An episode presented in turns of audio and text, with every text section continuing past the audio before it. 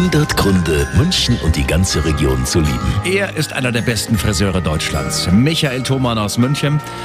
Zum Beispiel waren schon bei ihm Steffen Hamann vom FC Bayern Basketball oder auch der Terminator Arnold Schwarzenegger. Sie alle haben schon äh, ihr Haupthaar dort gelassen.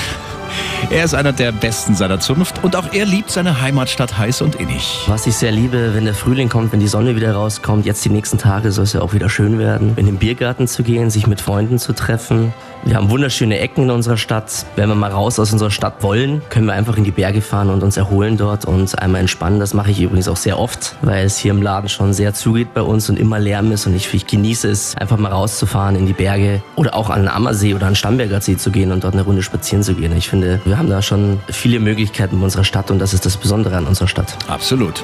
Neuer Frühlingslook gefällig? Ab zu Michael. 100 Gründe, München und die ganze Region zu lieben. Eine Liebeserklärung an die schönste Stadt und die schönste Region der Welt.